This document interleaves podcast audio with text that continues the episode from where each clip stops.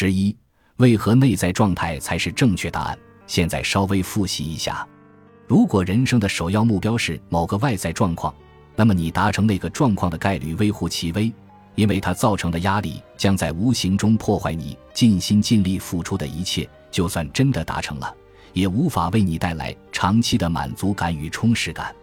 反之，如果人生的首要目标是某种内在状态，结果将大为不同。一，你几乎一定能达成目标。外在的一切完全不必改变，唯一要改变的内在事物是能量模式，而这模式只要有正确工具，就能轻而易举的改变。我说过，我很少看到这一方法对我的患者无效，而且是来自世界各地、处于任何想象得到的状况的患者。本书将提到其中许多人的故事。二，一旦达成目标。就没有人能从你身上夺走，这是奥地利精神病学家维克多·弗兰克尔在纳粹大屠杀期间领悟的道理。他称之为人类最后的自由。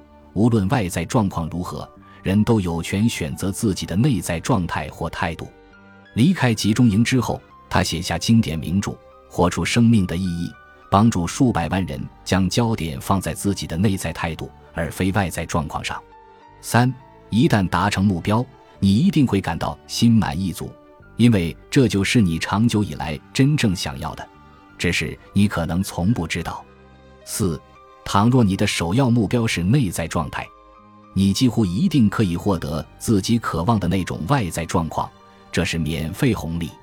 以下是真正的神奇之处：一旦感受到爱、喜悦或平静等内在状态，或者你在回答问题三时提到的那种状态。